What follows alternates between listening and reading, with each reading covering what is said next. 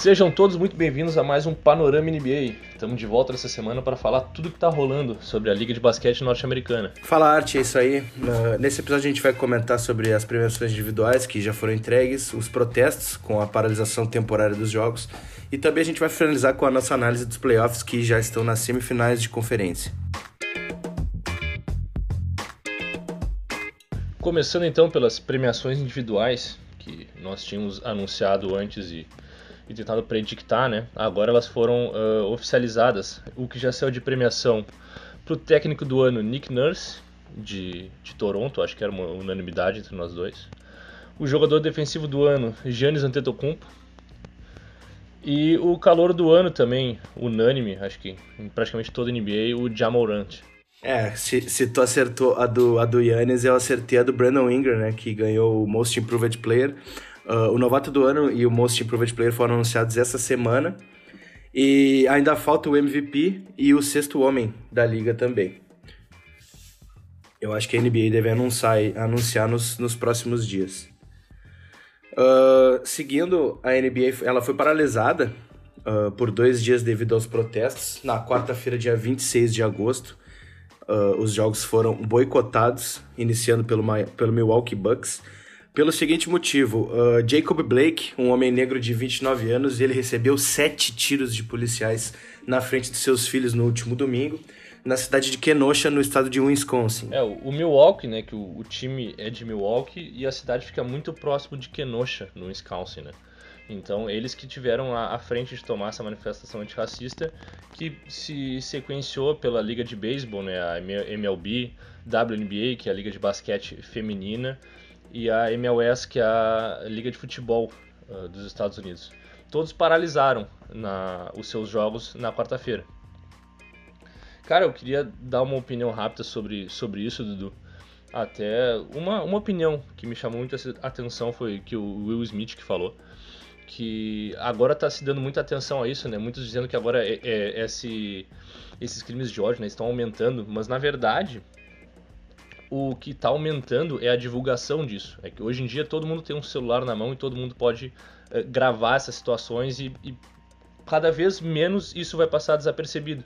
E na verdade isso é uma coisa boa, né? Que bom que essa informação está passando para mais pessoas e que esse esse tipo de situação não que aconteça, mas que seja noticiada para que cada vez mais uh, se combata isso, né? E, e eu acho que o, os Estados Unidos eles, eles são palco de muitas de, de muitas injustiças contra, contra os negros. É, é realmente um país no, no qual a, a, desigualdade social é muito grande e, e não dá para tirar a razão dos jogadores. Se a NBA tivesse que parar, eu eu não ia eu não ia ficar realmente não ia ficar triste com o final dos jogos porque seria por uma causa muito maior e e a gente espera que, que, que de alguma forma eles consigam mudar isso, né? Eu acho que o primeiro passo é votar e a NBA tá com uma campanha gigantesca, né?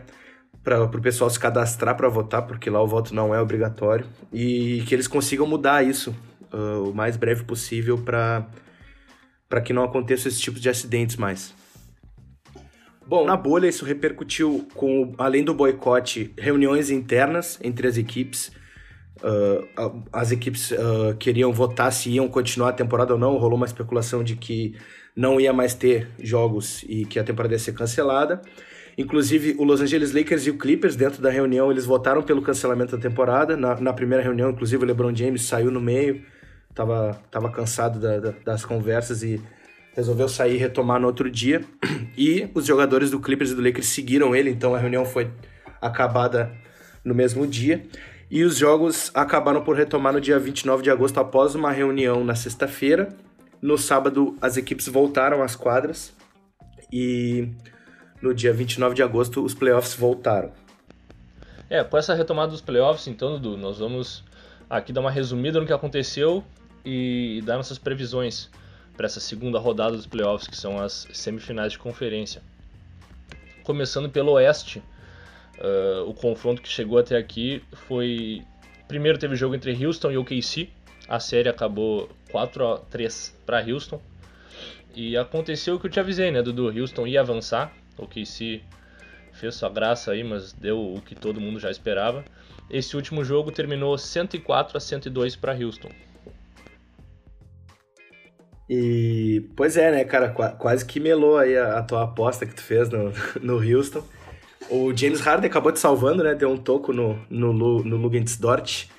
E, cara, o que eu consegui perceber no, nesse jogo 7 foi um OKC jogando bem durante a partida, porém nos minutos finais foi um desastre total, uma sequência de jogadas mal armadas ali no, nos segundos finais do OKC que poderiam ter dado a vitória.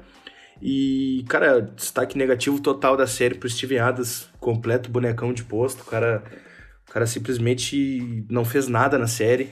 Era um cara que eu achei que poderia desequilibrar positivamente para o OKC, mas ele acabou mais atrapalhando do que ajudando, na minha opinião. É, o Westbrook se junta a ele, né? Não, talvez não nesse último jogo, mas no jogo 6, o, o, jeito que ele entregou o jogo, ele tava, ele tava acho que tendo visões na quadra que ele tava tocando bola para onde não tinha ninguém. E, ah, assim, uma diarreia mental do Westbrook, não tem cabimento. É, o Westbrook que, na minha opinião, ainda não recuperou a confiança dele, né, cara? Desde que voltou com a lesão no quadríceps, dá pra perceber durante a partida que a bola de três... Uh, o OKC deu espaço para ele chutar essa bola de três e ele passou a bola. Então, eu acho que até tá com a confiança um pouco abalada o Westbrook. E no jogo 6 realmente jogou muito mal. Diversos turnovers, uma partida péssima. E no jogo 7 até que ele foi bem, cara. Ele conseguiu boas infiltrações, ele foi, ele foi físico, ele conseguiu se impor. E eu também queria destacar o Lugensdort, que ele é um novato undrafted, ele não foi draftado. Ele jogou um ano em, Arizona State, uh, de onde já saiu para o draft, porém não foi escolhido. E, cara, ele começou essa temporada na D-League, tá? E ele terminou a temporada com 30 pontos no jogo 7 de playoffs. O que, que tu acha? É, um, um ascendente muito grande esse ano, né, Dudu? Ele, tudo bem que ele não fez uma série muito muito constante, né? Teve jogos que ele teve um aproveitamento abaixo dos 20%, mas uh, realmente nesse jogo 7 ele foi o grande destaque.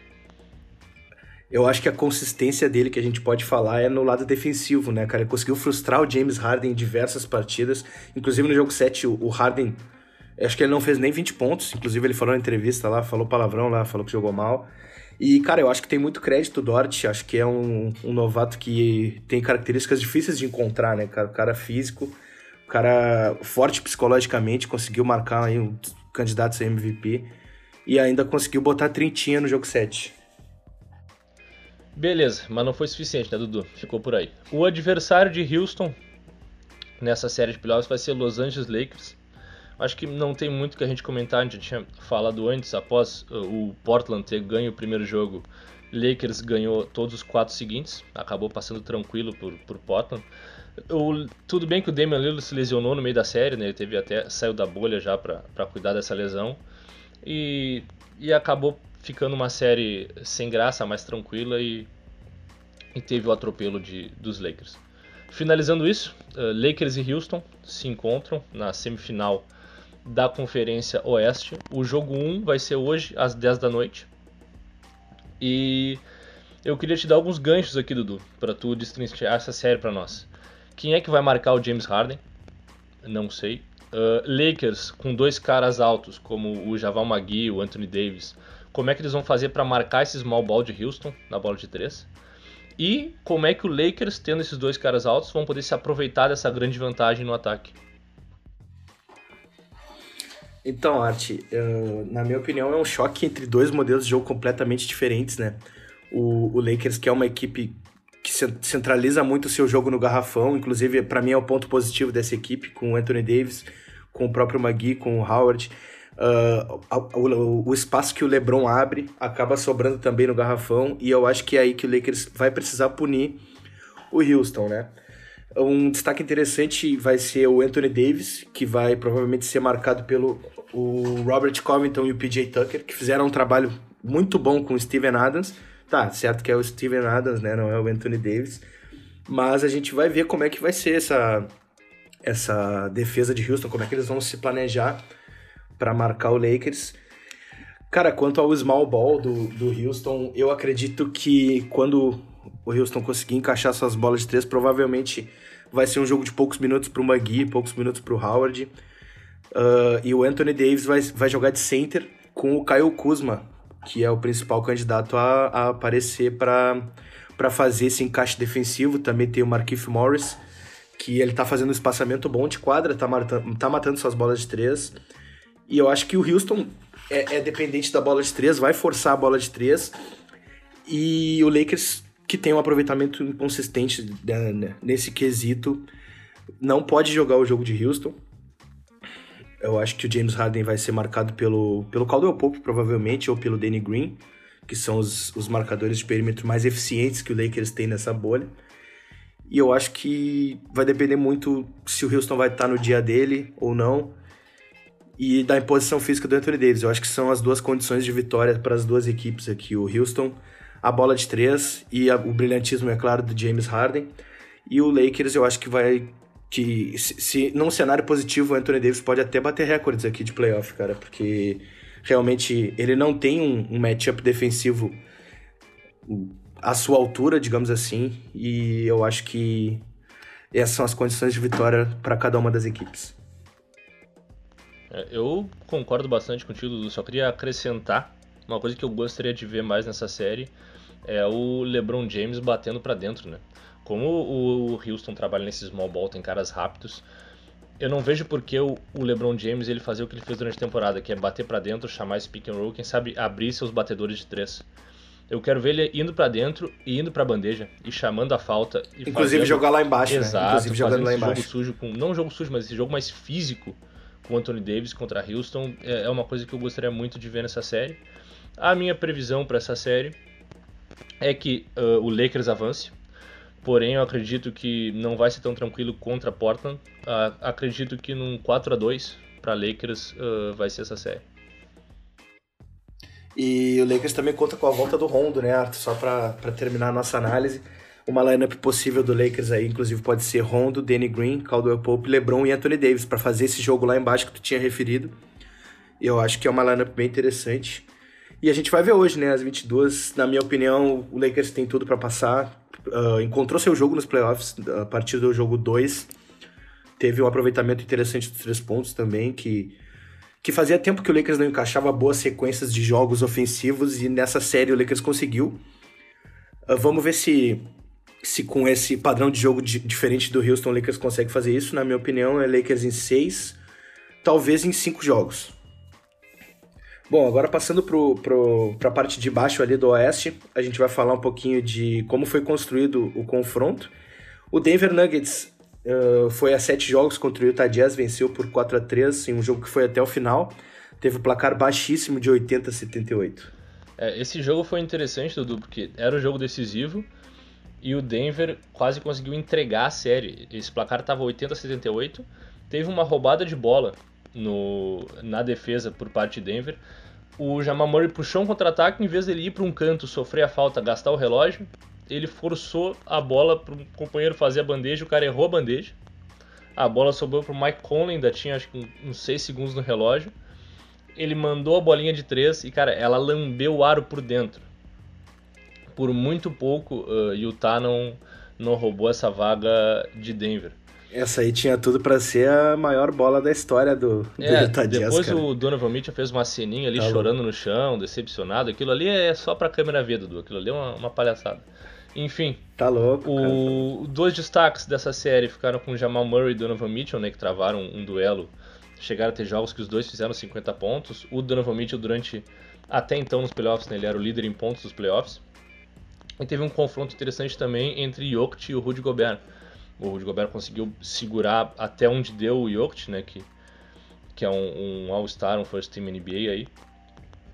Mas uh, ficou por isso. Denver avançou e enfrenta agora os Clippers, né, na, na outra semifinal do Oeste. O Clippers passou depois de uma, de uma série que começou bem parelha 2 a 2 passou por 4 a 2 para o Dallas, dois jogos até bem tranquilos, né? Depois que o Porzingis ficou de fora, uh, o Luca não teve jogos tão mágicos quanto aquele quarto jogo.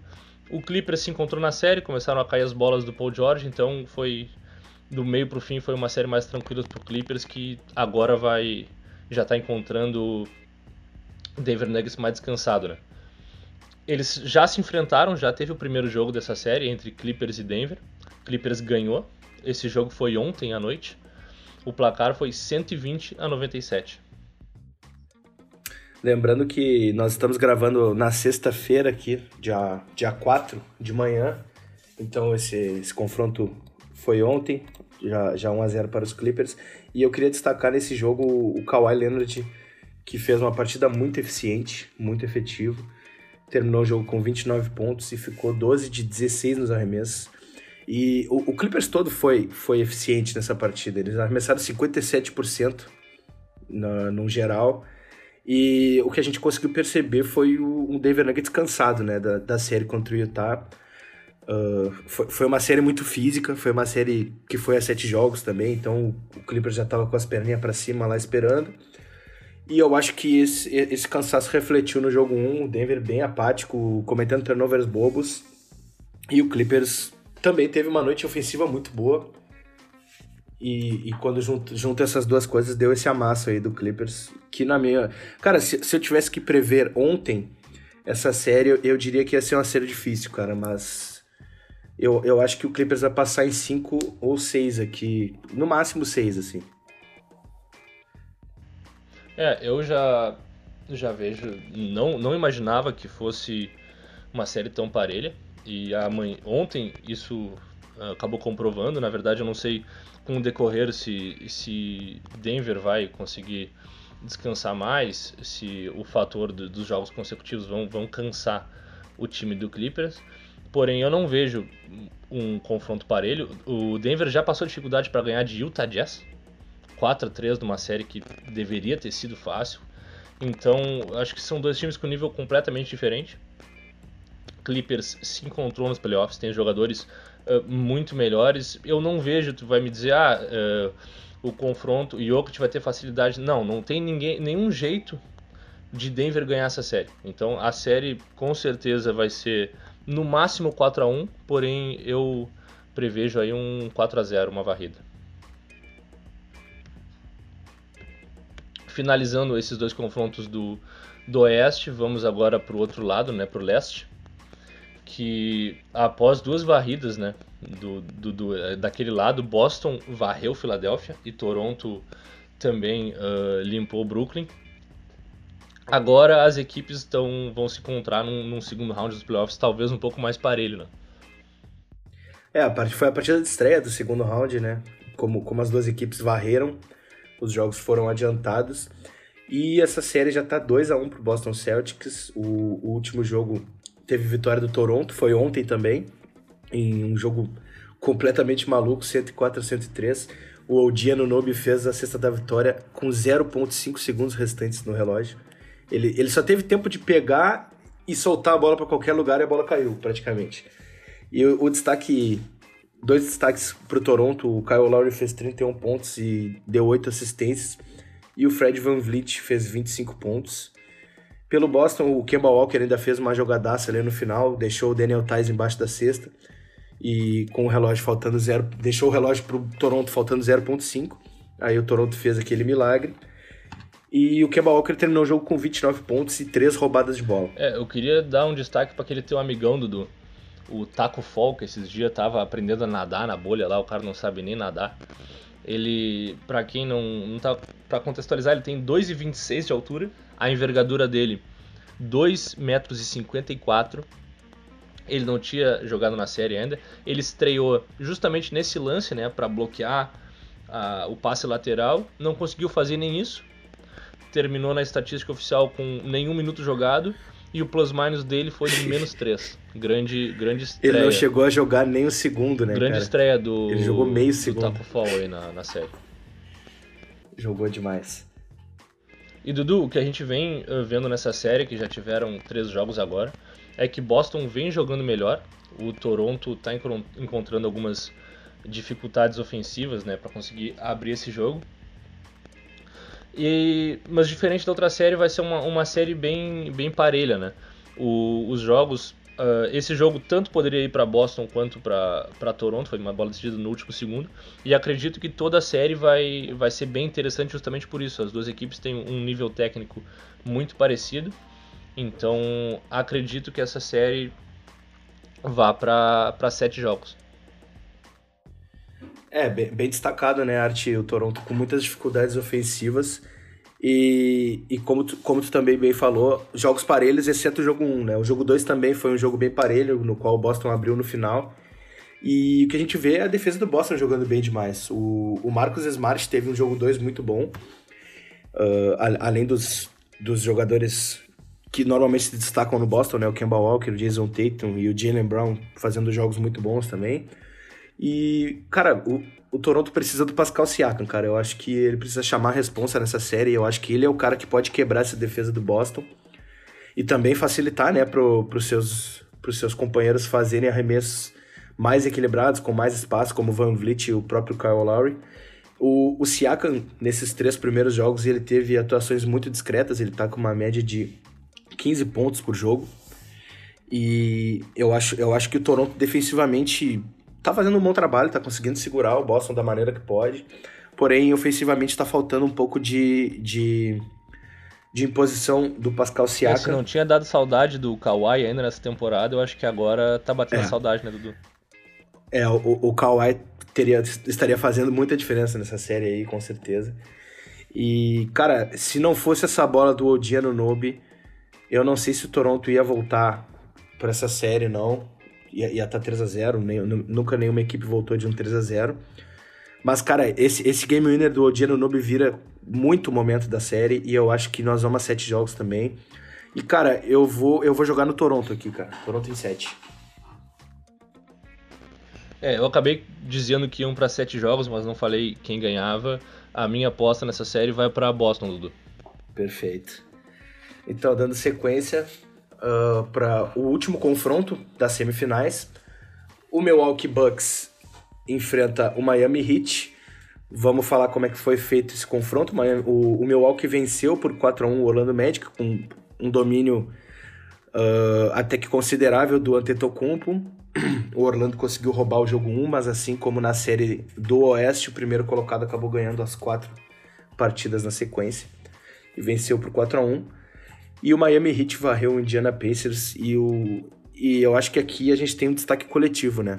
Como, como vem, vem jogando o Miami durante toda a temporada, a coletividade do Heat, que é o principal trunfo deles. É, essa série já começou, né? Milwaukee está tomando 2 a 0 de Miami. O terceiro jogo vai ser ainda hoje, na sexta-feira às 7h30. O último jogo terminou 116 a 114. Esse jogo ele terminou com o cronômetro zerado, né? O Jimmy Butler foi tentar fazer ali o, o game winner e sofreu uma falta controversa do Antetokounmpo. Uh, acho que tem muita gente dizendo que foi falta, gente que não foi falta. Enfim, o que vale é o que foi marcado ali, então se foi ou não foi, problema é deles. É, Art, foi uma sequência de faltas controversas nesse jogo, né, cara? Um lance antes desse lance do Jimmy, teve uma falta no Middleton, falta do Goran Dragic para três lances, que acabou empatando o jogo. E com o cronômetro zerado, o Jimmy Butler matou os dois lances ali tranquilamente. E, cara, o, o que eu tenho visto nessa série é que o Yannis Antetokounmpo, ele ainda não consegue ser dominante na hora que ele mais precisa, cara, que são os minutos finais ali de partida. Muito mérito para a defesa do Miami, é claro. O Miami é uma equipe, na minha opinião, mais organizada que o próprio Milwaukee e tá utilizando da sua experiência né, no, nos minutos finais para segurar a vantagem que eles construíram durante o jogo, dada a sua organização. Então, cara, eu acho que só o Antetokounmpo consegue virar essa série. É, passa passa muito pelo pelo Antetokounmpo, MVP da temporada passada, ainda na disputa para ser MVP dessa temporada. Porém, o, uma, um tweet muito legal que eu vi do Richard Jefferson, Dudu, tu pode não ter concordado comigo, mas o que ele tweetou foi que o Antetokounmpo talvez seja um Scott Pippen e precise do seu Michael Jordan para se dar bem nos playoffs. Então, fica aí a reflexão. é, cara, eu, eu, eu não sei se eu concordo não, cara. Eu acho que o Antetokounmpo o, o Milwaukee joga para ele, né, cara? E só que o problema é que tá faltando organização ofensiva, na minha opinião. E também uma coisa que tá faltando, cara, é o Milwaukee conseguir deixar o Antetokounmpo em situações favoráveis para causar sua imposição física. Colocar ele no low post, uh, fazer um trabalho de troca de correspondência, eu acho que eles estão simplesmente entregando a bola, vai, ó, Antetokounmpo resolve aí para mim, se não der, eu dou no Middleton, Middleton chuta de três, e, e eu acho que tá faltando padrão de jogo e, e situações favoráveis para o Antetokounmpo conseguir brilhar nos minutos finais. Eu acho que eles precisam pensar no ataque posicionado e, e, e tentar de alguma forma colocar o grego nas, nas situações boas para que ele consiga brilhar. É, eu gostei dessa tua teoria, mas eu acho que não vai acontecer. Eu imagino que aconteça a mesma coisa que aconteceu nos playoffs passados. E tu vai de Miami? Eu vejo, claro, eu vejo Milwaukee já, já iniciou 2 a 0 Eu já te falei que o, o Antetokounmpo é o Scott Pippen precisa do seu Michael Jordan. Então, para mim, vai dar Miami. Acredito que talvez uns dois joguinhos ali dê pra Milwaukee roubar. Mas eu finalizo em Miami 4-2. Eu entendo a tua, a tua aposta e eu acho, eu acho sim que, que o Miami é uma equipe mais organizada, tem condições de vencer essa série, mas eu vou eu vou apostar que o Antetokounmpo vai virar essa série aí pro Milwaukee. Cara, uma coisa eu te dou certeza, cara, se for a sete jogos, o Milwaukee vai ganhar. Eu vou apostar em Milwaukee em sete.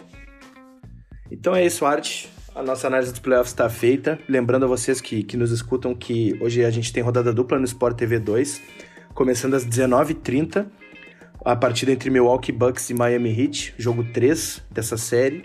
E aí depois tem a estreia do, do Los Angeles Lakers e também a estreia do Houston Rockets nas semifinais de conferência, jogo 1, às 22 horas. Boa, Dudu. Vamos, vamos ficar ligado nesses jogos hoje. Acredito que sejam dois jogos muito interessantes de, de ser assistidos. A gente volta semana que vem, né? Com o final dessa segunda rodada e para analisar como serão os confrontos das finais de conferência. É isso, pessoal. Eu queria agradecer a todos pela atenção. E também queria dizer para vocês que a gente está trabalhando forte lá no Twitter com notícias na hora e sempre atualizadas. Então eu queria mandar aqui para vocês nos seguirem, PanoramaNBA. E também dar o follow na gente aí no Spotify para ficar ligado sempre que sair episódio novo. E é isso, Arte. Abração aí. Abraço, Dudu. Até a próxima.